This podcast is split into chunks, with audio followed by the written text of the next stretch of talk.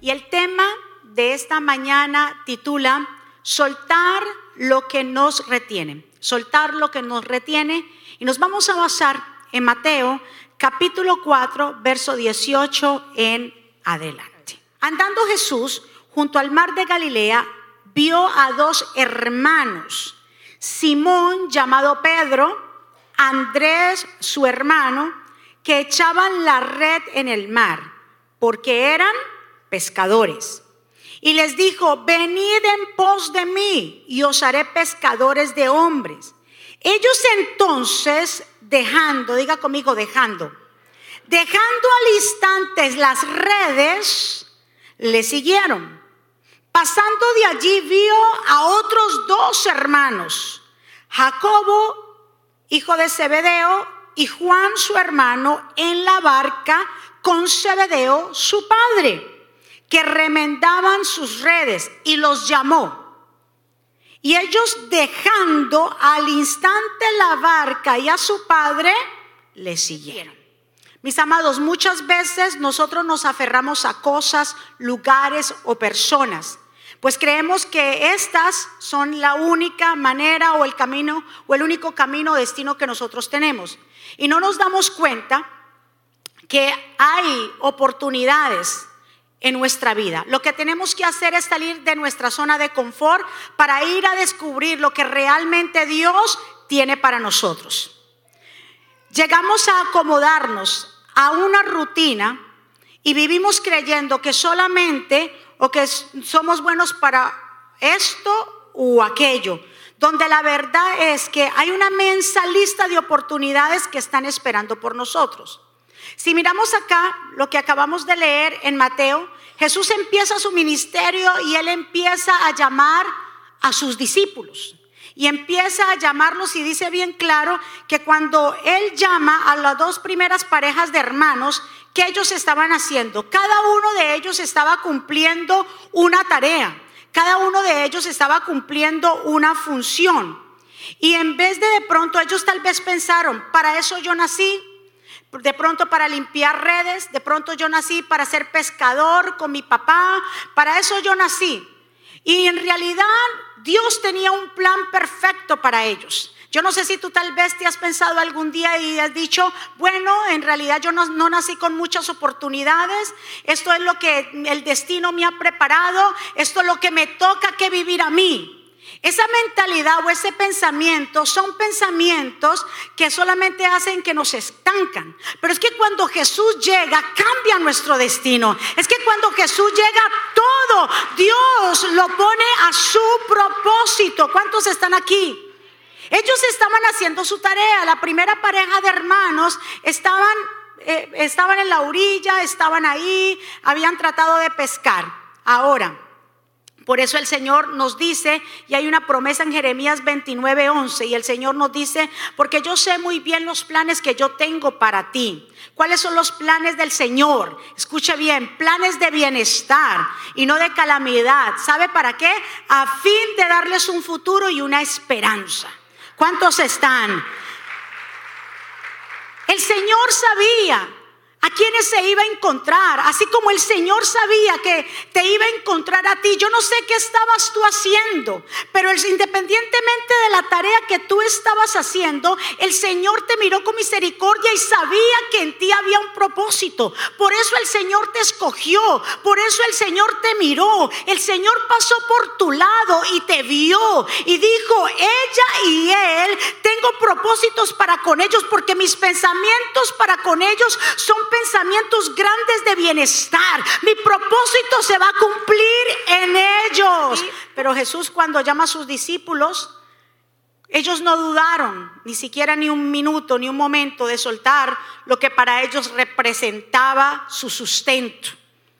Para ellos no fue difícil soltar lo que para ellos de pronto era su profesión, que lo sabían hacer que muy bien. Ellos ya eran expertos en la pesca. Ellos ya sabían su función, su profesión. Lo habían hecho por muchos años. Pero no quiere decir que porque ellos ya estaban acostumbrados a hacer algo y Jesús pasaba y les hiciera el llamado, ellos hubieran dicho, no, ahora no tengo tiempo, ahora no puedo.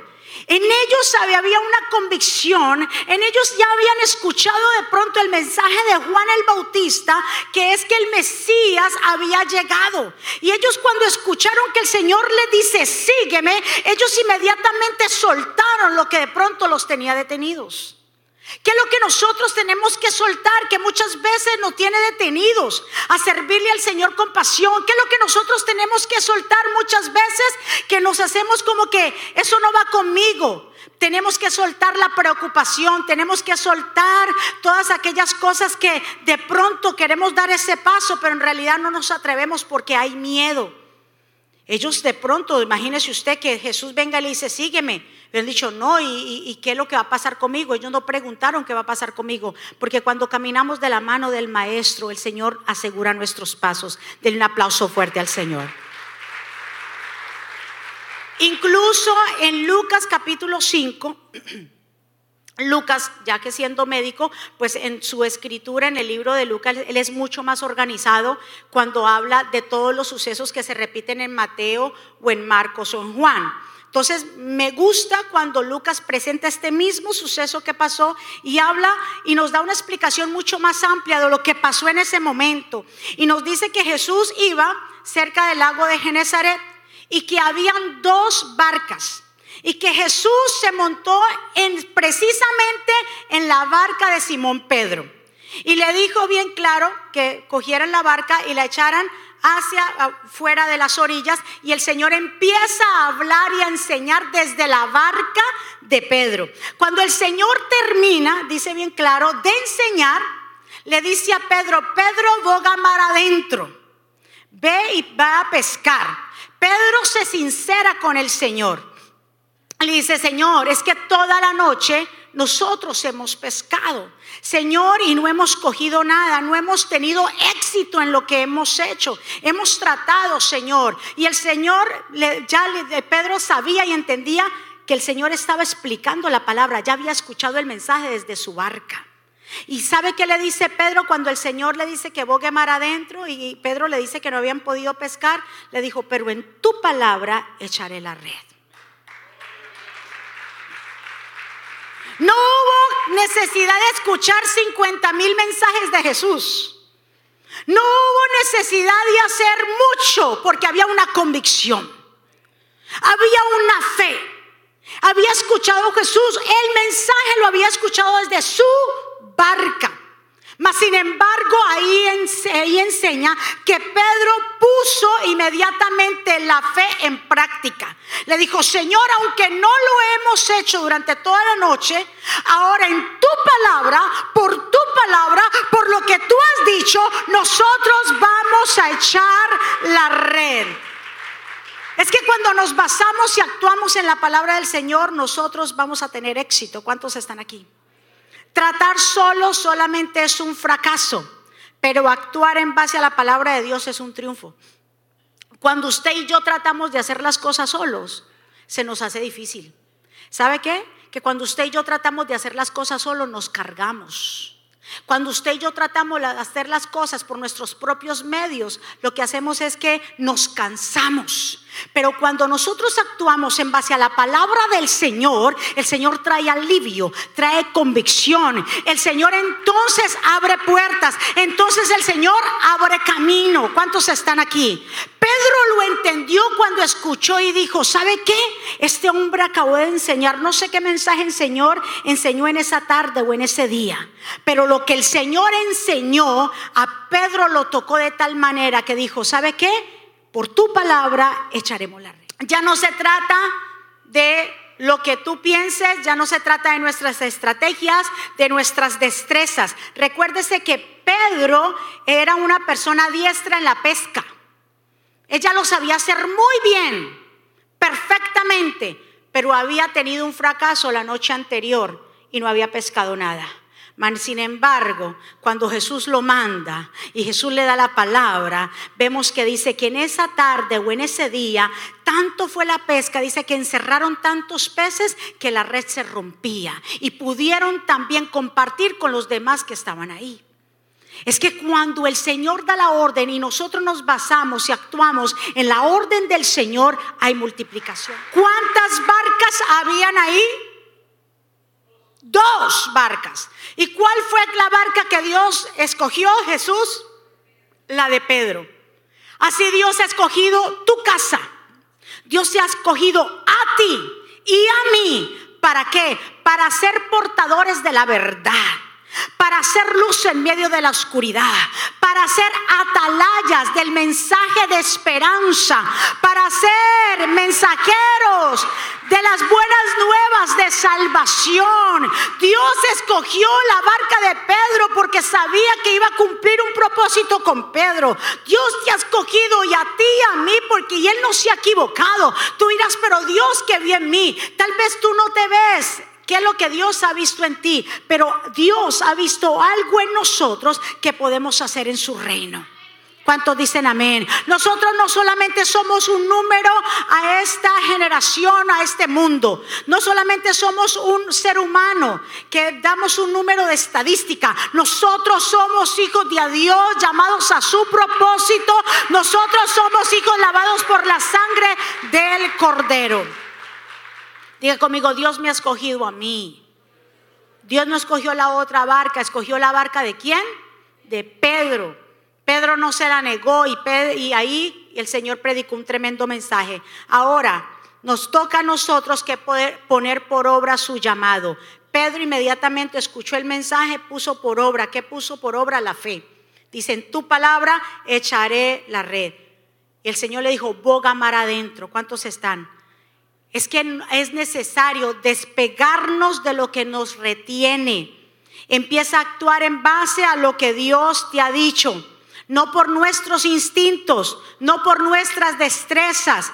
Quiere decir, comienza a soltar lo que está lo que te está deteniendo. ¿Qué cosas nos están deteniendo? Ejemplo, yo les puse ahora eh, el afán, la preocupación nos puede tener, nos puede tener el pecado, el orgullo, la comodidad, nos puede tener la pereza, la tristeza, el desánimo, la queja, la duda, las relaciones tóxicas, son cosas que nos pueden retener al llamado del Señor. Son cosas que nos pueden estar estancando ciertas cosas que Dios nos ha dicho a nosotros que va a abrir esa puerta, pero hay puertas que no se abren. ¿Saben por qué? Porque falta más compromiso de parte de nosotros, porque falta que nosotros apliquemos la fe. Dios quiere ver a su pueblo que aplique la fe en todo tiempo. Dios quiere ver a un pueblo que tenga una convicción, que diga, si Dios lo va a hacer, Dios lo va a hacer. No importa lo que yo vea ahora, Dios lo va a hacer como quiera. ¿Cuántos quieren ver lo sobrenatural de Dios? Si nosotros queremos ver lo sobrenatural de Dios, tenemos que despegarnos de las orillas. Para que ellos escogieran la gran pesca y que sus redes estuvieran casi, digámoslo así, eh, las redes estuvieran rompiendo, ¿qué tuvieron que hacer para pescar? Primero, escuchar la voz de Dios y luego bogar mar adentro. Los peces o la gran cantidad de peces, ¿dónde se pescan?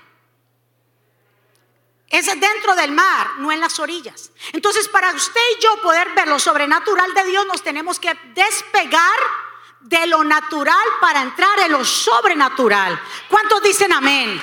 Si usted mantiene solamente pegado de lo natural, pegado del trabajo, pegado de las relaciones, pegado de aquello, pegado de, de, la tristeza, de la melancolía, del afán, de la preocupación, no va a ver lo sobrenatural de Dios. Pero cuando usted entiende que el Señor ha declarado una palabra de promesa sobre su casa, sobre sus hijos, sobre su vida, usted entiende que el Señor va a actuar y usted entiende que todo se lo deja en las manos del Señor y no hay nada que detenga la bendición. Porque cuando la bendición de Dios viene, no hay nada que la retenga. Cuando Dios dijo y dice, yo lo voy o la voy a bendecir, nadie podrá retener eso. ¿Cuántos dicen amén?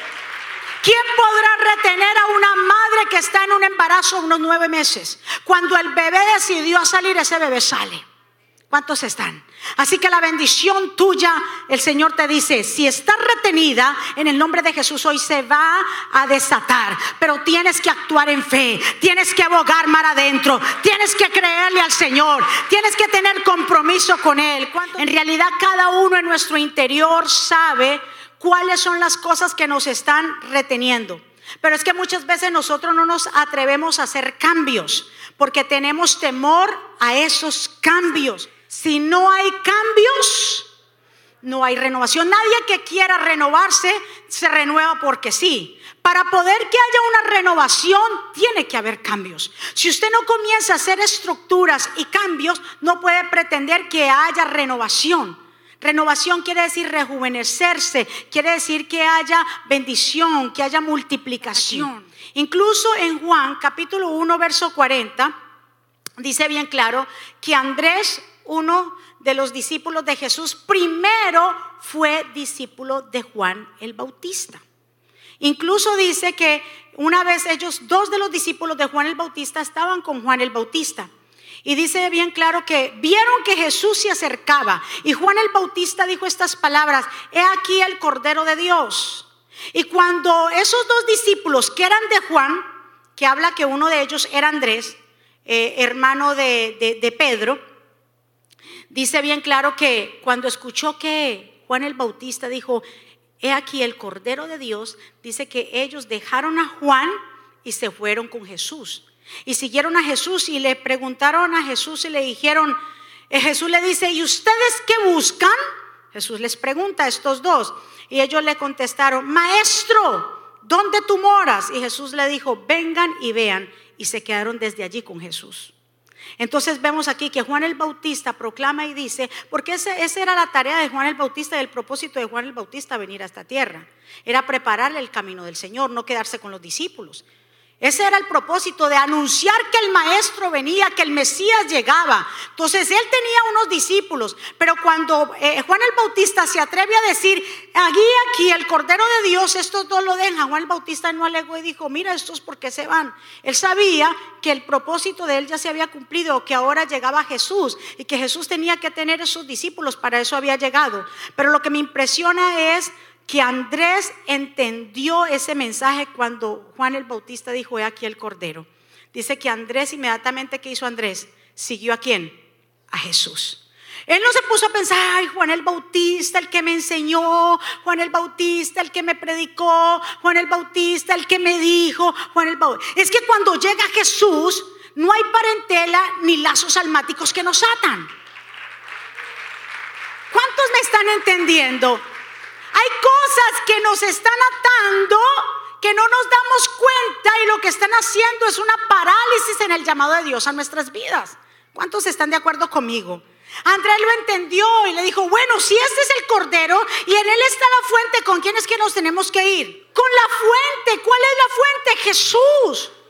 Con él es que yo tengo que irme, con él es que yo tengo que hacer mi camino. Él no dijo, no, pero pues es que Juan el Bautista es mi pana, es mi amigo, y para donde vaya yo voy con él. Momento, si está Jesús, es con Jesús que yo me voy.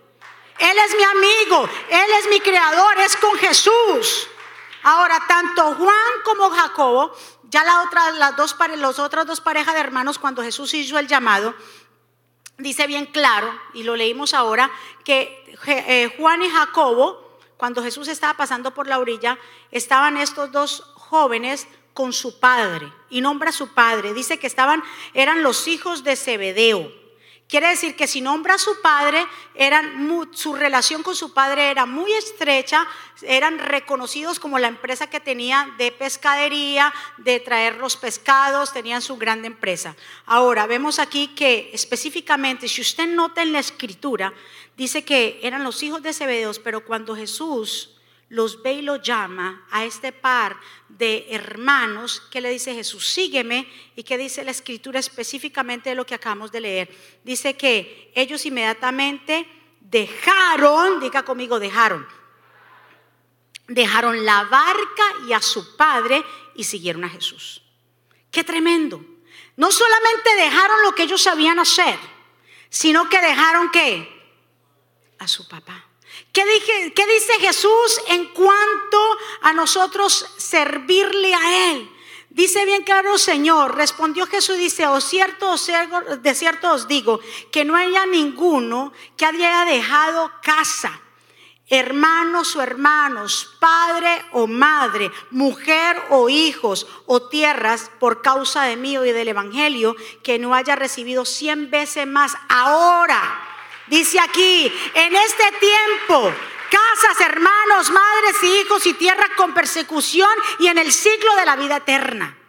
¿Qué es lo que está diciendo el Señor? Que no importa lo que nosotros tengamos que dejar si está haciendo piedra de tropiezo para servicio al Señor. Que si Dios nos hace el llamado, y yo no te estoy diciendo cuando hablo que el Señor le dijo, sígueme, no es que usted ahora vaya a dejar de trabajar y deje su empresa y usted no. El Señor lo que te está diciendo y nos está diciendo que cuando nos habla de seguirnos, es que te está diciendo a ti, a mí, la vida que tú llevas yo la voy a cambiar. La voy a llevar a una vida con propósito. Porque todo lo que hacías tal vez era pensando en acumular y en hacer tu propósito y tu sueño. El Señor cuando te dice a ti, nos hace un llamado, sígueme, te está diciendo, ahora ese sígueme lleva propósito. Ahora ese sígueme lleva poder. Ahora ese sígueme te lleva específico, la vida eterna. Vas a ser perseguido, vas a ser vituperado. Pero aunque seas con persecución, yo te he dicho que todo lo que tú dejes por mí en esta tierra, por causa de mí y del Evangelio, tú vas a recibir cien veces más. ¿Cuántos dicen amén? Es soltar lo que nos retiene. ¿Qué es lo que nosotros nos está reteniendo para ese primer paso de fe? Y sabe que esto que aquí le acabé de leer en Marcos 10, 29, cuando el Señor responde, porque el Señor le dijo estas palabras a los discípulos y le dijo, no haya ninguno que no hay ninguno que no haya dejado casa, hermanos, padres, madre, hijos, que no ha, no ha de recibir cien veces. ¿Sabe por qué causa el Señor dijo eso? Porque tuvo el encuentro con el joven rico. ¿Se acuerdan el joven rico? Que el Señor se lo encuentra, el joven rico le pregunta, Señor, ¿qué yo hago para ganar la vida eterna? Y el Señor le dijo, bueno, tienes que cumplir con los mandamientos. ¿Qué le dijo el joven rico? Todos los he cumplido. Y se lo sabía, honra a tu padre y a tu madre. Yo ya los he cumplido todos, Señor. Y el Señor que le dijo, te falta una sola cosa. ¿Cuál Señor me falta? Ahora, vende todo lo que tienes y dáselo a los pobres. ¿Qué, ¿Qué hizo el hombre rico o el joven rico? Dice que le dio tanta tristeza en el corazón. Dejó a Jesús ahí y se fue por su camino. ¿Qué me gano yo con tener tristeza por no servirle al Señor y seguir mi rumbo, que es un rumbo de fracaso? Decirle al Señor, Señor, si eso es lo que tú me pides, eso es lo que yo voy a hacer. Es despojar, ¿qué es lo que en realidad le retenía? Porque si él se hubiera despojado de lo que el Señor le estaba diciendo, el Señor le estaba ofreciendo una mejor vida. El Señor le está ofreciendo una vida con propósito. ¿Cuál es el propósito que nosotros tenemos en esta vida? ¿Es acumular? ¿Es solamente tener casas, carros, beca, universidad? Eso es. Si eso es lo que nosotros pensamos que disfrutar la vida, simplemente nuestra mirada está en la tierra y nuestros pies están en las orillas. Nuestra vida no es acumular. Nuestra vida no es hacer dinero en esta tierra. Nuestra vida con propósito es que nuestro nombre esté escrito en el libro de la vida y que nosotros seamos un canal de bendición a esta generación. El propósito de nosotros no es hacer nuestras propias cosas. El propósito está en hacer el bien al prójimo, en pensar en aquel que está a mi lado. Dejar de pensar en nosotros y actuar más para el Señor. ¿Cuántos están? Impresionante lo que el Señor le dice. ¿Y qué hizo el hombre rico? El joven rico se fue con su tristeza y todo. Y se fue y dejó al Señor ahí. Cuando el Señor le hace el llamado al otro discípulo, ustedes lo conocen, a Mateo o a Leví. Eh, Mateo o Leví era judío. Él tenía una función. Él también estaba ejerciendo una función. Hablamos de las, las dos parejas primeras, ¿verdad? Que era Pedro y que era qué? Andrés. Luego hablamos de Jacobo y, Juan, que eran hijos de Zebedeo. Ambos, ambas parejas estaban haciendo su función. Y el Señor los llama, ¿y cuál fue el llamado? Sígueme. Ellos dejaron a su padre las barcas, dejaron las redes, soltaron todo y siguieron a Jesús, porque entendieron el mensaje. Cuando usted entiende el mensaje, usted lo deja todo por el Señor. Cuando usted entiende quién lo ha llamado, usted y yo no ponemos pero ni ponemos traba para servirle al Señor. Incluso cuando el Señor le hace llamado a Mateo a Leví, dije que él era judío, pero su función era ser publicano. ¿Qué es un publicano? Un publicano era un recaudador de impuestos. Y el Señor dice bien claro en Lucas capítulo 27, verso 28, que dice, después de estas cosas salió, hablando de Jesús, vio a un publicano llamado Leví sentado al banco de los tributos públicos. ¿Y qué le dijo el Señor? Sígueme. ¿Y qué hizo Mateo? Dejándolo todo, se levantó y le siguió. ¿Qué estaba haciendo Mateo? Haciendo su función. ¿Cuál era su función? Recaudador de impuestos. Y déjame decirte que esto no era una tarea fácil, porque los cobradores de impuestos no solamente eran unos instrumentos de opresión romana, ellos cometían, eh, eh, cometían extorsiones por su propia cuenta, se enriquecían expresamente por el pueblo. Y el judío que aceptaba este cargo de mano de los romanos, ¿sabe cómo era considerado? Traidor a la honra de su nación se le despreciaba como apóstata y le clasificaban como lo más vil de la sociedad. Así era Mateo. Lo más vil para los judíos, ¿cómo te atreves? Si esta gente romana nos está dando opresión, está recaudando impuestos, nos está poniendo, eh, nos está imponiendo unos impuestos muy grandes. Tú siendo judío, te pones de parte de los romanos para cobrarnos impuestos a nosotros. Lo odiaban a Mateo. Mateo estaba en esa mesa de recaudar los impuestos. ¿Y quién sale ahí? Jesús. Jesús sale al encuentro y vemos aquí a este Mateo que odiado por los demás, que pensaban que era lo, vil de la tierra, que no valía la pena, pero Jesús sabía que en él había un llamado. Pero Jesús sabía que Mateo iba a cumplir una tarea en su reino, que no importaba lo que los demás pensaran de él, que no importaba que los demás lo despreciaran y creían que no valía la pena. Jesús viene algo en Mateo, se le acerca a la mesa de Mateo y le dice a Mateo, sígueme.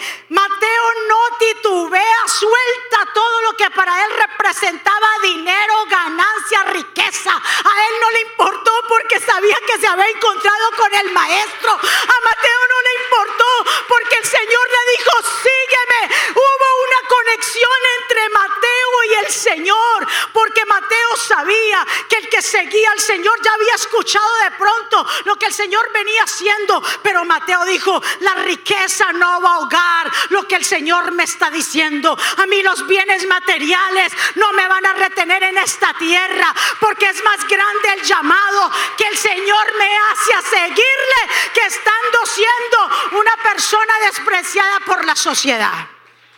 Eh, dice bien claro más adelante que Mateo invita a un banquete a Jesús y lo lleva para su casa. Y entran los fariseos y entran los demás y critican. Le dicen, pero ¿cómo Jesús se sienta con este hombre publicano, recaudador de impuestos, un ladrón? ¿Cómo el Señor se atreve? Como si Él dice que es el Mesías, se atreve a llevar o entrar a la casa de este hombre. Pero Dios no le importó eso, porque lo que los hombres no pueden ver, Dios lo pueden ver en ti que los hombres critican, Dios lo hace una fortaleza. Lo que tú crees que para ti es debilidad, Dios lo fortalece en ti. Para los que creen todo es posible. ¿Cuántos dicen amén? Yo quiero que el pueblo de Dios un aplauso al Señor.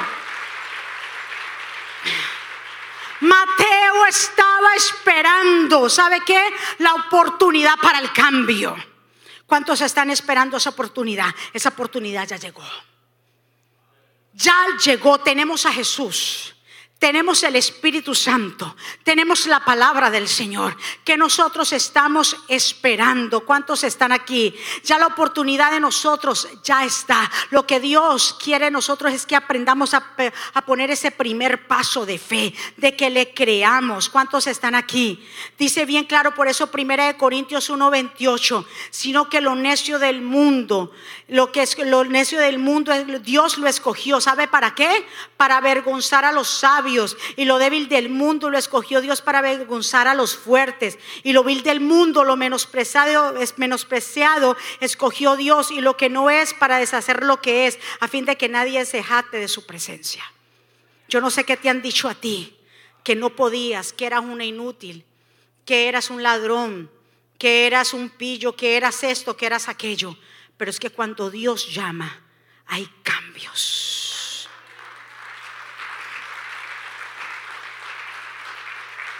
Y Mateo escribió su primer libro de Mateo. Siendo judío, siguió al Señor y fue y se convirtió en qué? En su discípulo. Ahora, diga conmigo, mi oportunidad ya llegó. Nosotros tenemos, ya le dije, ¿a quién tenemos? Jesús, su palabra y el Espíritu Santo. Ahora, ¿qué estamos esperando para una entrega total? Una búsqueda profunda y un compromiso sin límites. Repito, ¿qué estamos esperando? Para una entrega total, una búsqueda profunda y un compromiso sin límites. ¿Sabe que cuando Jesús se encontraba con los enfermos, dice bien en Juan capítulo 5, cuando se encuentra con el, con el, paralítico de Bethesda, ¿se acuerdan que llevaba 38 años esperando que hubiera un milagro? que alguien moviera las aguas. Cuando Jesús sana a este hombre, Jesús le dice, toma tu lecho y anda. ¿Cuántos están? Cuando también a este joven que era cargado paralítico, que era cargado por cuatro amigos, en Marcos capítulo 2, eh, verso 11, cuando Dios lo sana, el Señor que dice, toma tu lecho y anda. Cuando le llevaban los enfermos, dice la escritura bien claro, que los enfermos eran llevados en o traídos en lechos, dice Marcos capítulo 6, verso 55. Entonces, hay cosas y hay lechos que nos están cargando y que simplemente nosotros no queremos soltar. ¿Cuál es el hecho que gente está cargando, que está apoyado en eso y simplemente no quiere soltar? Los que siguen cargando esos lechos siempre vivirán en la excusa de que no puedo o nadie me ayuda. Cuando Jesús liberta, ¿sabe qué hace? Él liberta por completo. Lo que pasa es que muchos no creen en su corazón y por eso no hay un cambio. Hay gente que está cargando el hecho, pobrecito de mí, a mí nadie me ayuda, a mí nadie me toma en cuenta, es que a, fulanito le aplauden y a mí no me aplauden. Ah, no importa quién te aplauda, ¿sabe quién tiene que importarte quién te vea? El que está ahí arriba. Cuando la gente viene con esa excusa de que a mí no me toman en cuenta y que a alguien le aplauden más que a mí, más que a mí, esa persona dónde está? ¿En la orilla o en la profundidad? En la orilla. Sigue, ¿sabe qué? Pescando. ¿Sabe qué se? En las orillas, ¿cuáles son los pececitos que se ponen? Vea, esos chiquiticos. Esas, como se llaman? Esas larvas. Esas cosas chiquitas. Son las que se ponen en la orilla. Si usted quiere ver lo sobrenatural y quiere pasar a otro nivel espiritual, yo le invito a que salga de la orilla y que bogue mar adentro. Y que piense, que madure, que comience a caminar eh, según el llamado, que suelte lo terrenal y crea lo sobrenatural de Dios. Eso es lo que Dios quiere, pero la gente sigue aferrada a, a las orillas. Sigue aferrada a los pececitos, a las migajitas que el enemigo le pueda tirar. Mas Dios dice, bogad mar adentro, yo te lo estoy diciendo, créeme, si yo te lo digo por mi palabra, tira la red. ¿Cuántos están de acuerdo conmigo? En Mateo 5, 21 dice que el Señor respondió y dice, hay recompensa para aquellos que comienzan a sacar lo que no corresponde comienzan a sacar o soltar lo que los está reteniendo. Hay recompensa para aquellos que dicen, a mí no me importan los lazos almáticos que yo tenga con un pariente, con un amigo o con alguien. Si Jesús me llama a mí, Si el Señor me está llamando a mí, yo no puedo poner excusas emocionales. No lo tuvo incluso Andrés con Juan el Bautista. No lo tuvo estos dos hermanos, Juan y también Jacobo con su padre Zebedeo. Porque cuando el Señor los llamó, no importó, soltaron las redes, las barcas y el Padre. Asimismo nosotros tenemos que aprender a soltar. Que no hay, no hay nada emocional que nos pueda retener en esta tierra. Mateo soltó que su estabilidad de pronto económica que él tenía, aunque robándole a la gente, él para él estaba bien, pero él cuando se encontró con Jesús soltó esa mesa. ¿Cuántos están de acuerdo conmigo? ¿Qué cosas tenemos que soltar en esta mañana? ¿Qué excusa tenemos que soltar? No, porque es que cuando la situación esté bien, pastora, mire que es que mi situación yo la ¿Qué pasa y por qué no arreglas tu situación ahora? ¿Por qué tienes que esperar al año que viene? Hay gente que dice, cuando esté la cosa mejor, cuando me case, cuando esté más viejo, cuando me sienta bien de salud, cuando todas esas cosas, ¿sabe qué va a hacer el enemigo? No va a dejar ni que te recuperes, que mantengas enfermo, que mantengas achacoso, que mantengas cinco mil cosas. ¿Cuántos están aquí? Hay gente que yo he visto en este ministerio, gente que ha estado con cáncer, que se mire de todo lo que usted quiera, que han venido con su, cuando le hacen la quimioterapia y han venido a servir. ¿Sabe qué ha hecho el Señor? Sanidad. Esa gente libre de cáncer ahora, porque no dejaron que esa enfermedad lo tomara en control. Gente que ha tenido accidentes acá fuertes, pero han dicho, yo no me quedo en mi casa. La gente que se queda en la casa ven viendo cuatro paredes, difícilmente se levantan de ahí. Pero cuando usted con sus dolores, ¿de cuánto han venido aquí con unas migrañas que nos morimos y decimos, yo voy para la casa del Señor? Si allá está el Señor, el Señor me quita la migraña. ¿Sí o no? Hemos venido muchas veces desanimados. Puede ser usted que usted dice, yo no me quiero levantar, pero hoy yo me voy a levantar. Porque yo voy para la casa del Señor. Allá es, Él es mi fortaleza. Y cuando venimos acá, ¿cómo salimos? Diferentes bendecidos, fortalecidos. Venimos y de una manera y salimos que transformados.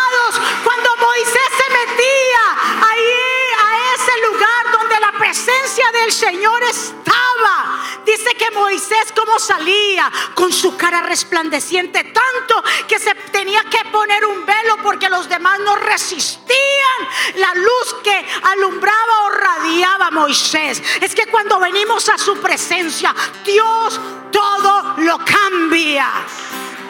Vamos a soltar en esta mañana todo lo que está reteniendo recibir la plenitud de Dios. Vamos a comprometernos con el Señor. Falta que un mes y medio para terminarse 2019. Escúcheme muy bien, esto es profético. Entramos 2020, entramos a una nueva década. Ustedes saben que los cambios más grandes están cada 10 años. Cada 10 años hay cambios grandes y estratégicos. No espere que llegue, es que el año que viene, pastora, comienzo a hacer los arreglitos. No, no dejes para mañana lo que puedas hacer hoy. Tú no sabes mañana si va a llegar. Entonces no permitas que ese mañana te controle a ti. Ese el hoy es ahora, es ya. Es ya, es ya. ¿Cuántos están de acuerdo? Vamos a levantar nuestras manos delante del Rey y vamos a darle gracias por el llamado de Dios en nuestra vida. Porque Dios, así como Mateo, así como Jacobo, así como Juan, así como Pedro y así como Andrés, ellos estaban haciendo lo que estaban haciendo, mas Dios los llamó para que lo siguiese. Dios te ha llamado a ti y a mí para que lo sigamos. Y soltemos toda excusa, soltemos todo afán, soltemos toda incredulidad y comencemos a servirle y a seguirle a Él. Envíame, si te puedo servir, aquí estoy. Tus manos, Señor, como el barro soy que me hagas a tu imagen, tómame. Y yo lo haré, yo obedeceré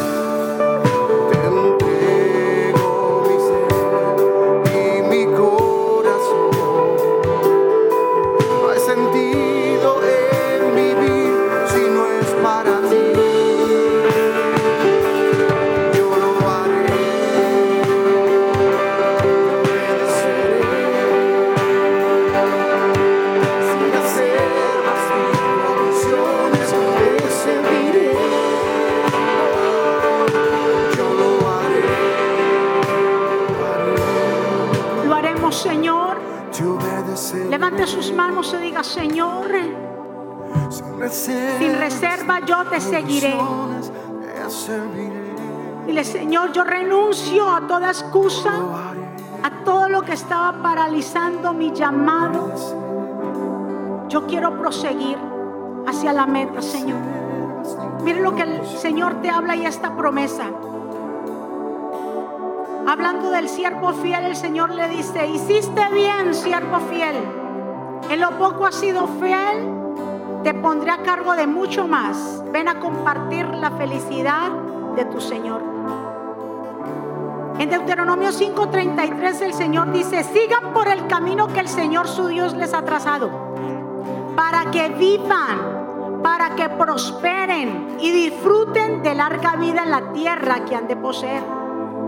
Y en Filipenses 3:14 el Señor nos habla y nos dice, sigan avanzando hacia la meta para ganar el premio que Dios ofrece mediante su llamamiento celestial en Cristo Jesús. Vamos a seguir y no nos vamos a detener en frente al llamado. Qué privilegio tuvieron esos discípulos de pasar ese tiempo con el Maestro. Ahora están disfrutando de la vida eterna con Él. Asimismo tú y yo vale la pena soltar todo lo que nos retiene. Mateo soltó las riquezas. Mateo sabía que ahí no estaba su bendición. Jacobo y Juan se desprendieron de los lazos emocionales y familiares y dijeron, nosotros vamos tras Jesús. Se desprendieron lo que era su oficio, lo que ellos sabían hacer, en lo cual ellos eran expertos. Se despojaron y siguieron a Jesús. No hay excusa entonces para nosotros. Lo que nos falta es fe. Fe en Jesús y creer que Él es el Todopoderoso y que si Él nos ha llamado a su reino, es un privilegio y es una oportunidad de servirle y entregarle toda nuestra vida al Señor. Si tú eres empresario, haz las cosas bien. Ofrécele tu empresa al Señor. Lleva la palabra a tu empresa y que vean que tú seas luz en medio de esa empresa. Que esa empresa tenga propósito. Que todo el que se acerque a tu empresa pueda ver o pueda sentir algo diferente. Escúchame pueblo. Cuando Dios habla de seguirme es salir de las tinieblas hacia la luz admirable. Y que todo lo que tú hagas prospere.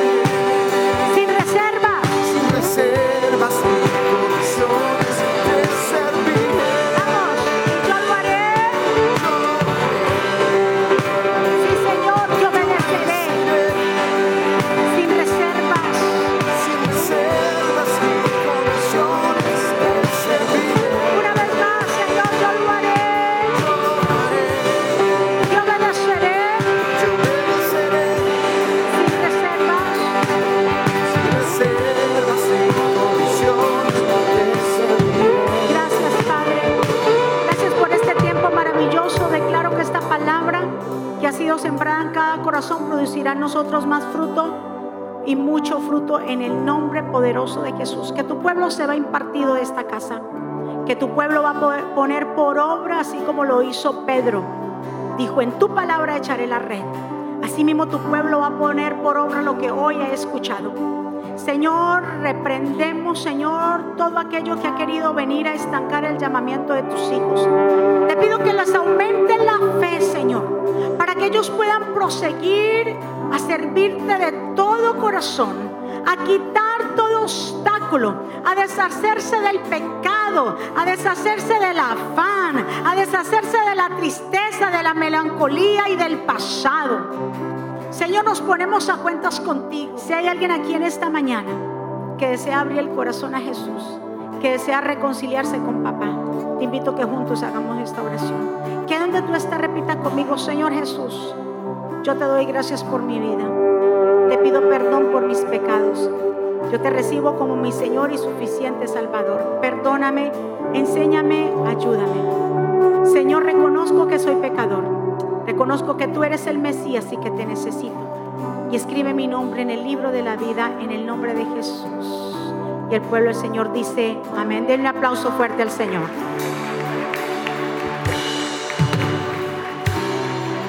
Amén.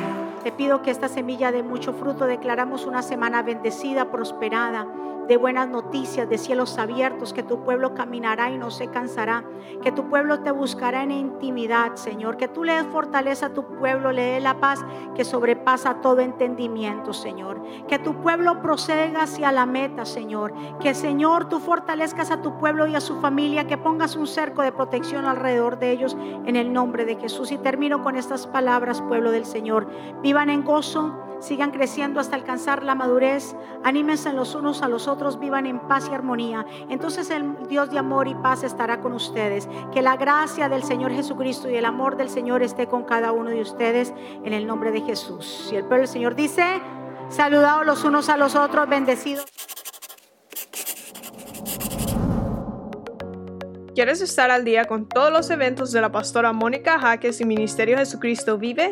Ahora lo puedes hacer introduciendo la aplicación Mónica Hackes, ahora disponible en la tienda de aplicaciones de Apple y Google. Es muy fácil de usar y contiene un menú útil y de acceso rápido. Ahora podrás acceder al último libro de la pastora Mónica, eventos, palabras de fe e incluso comunicarte con nosotros vía chat. También puedes seguirnos en Facebook, Instagram, Twitter y YouTube para ver servicios de poder en vivo y recibir reflexiones, palabras de aliento y mensajes diarios. No esperes, descarga la aplicación ahora.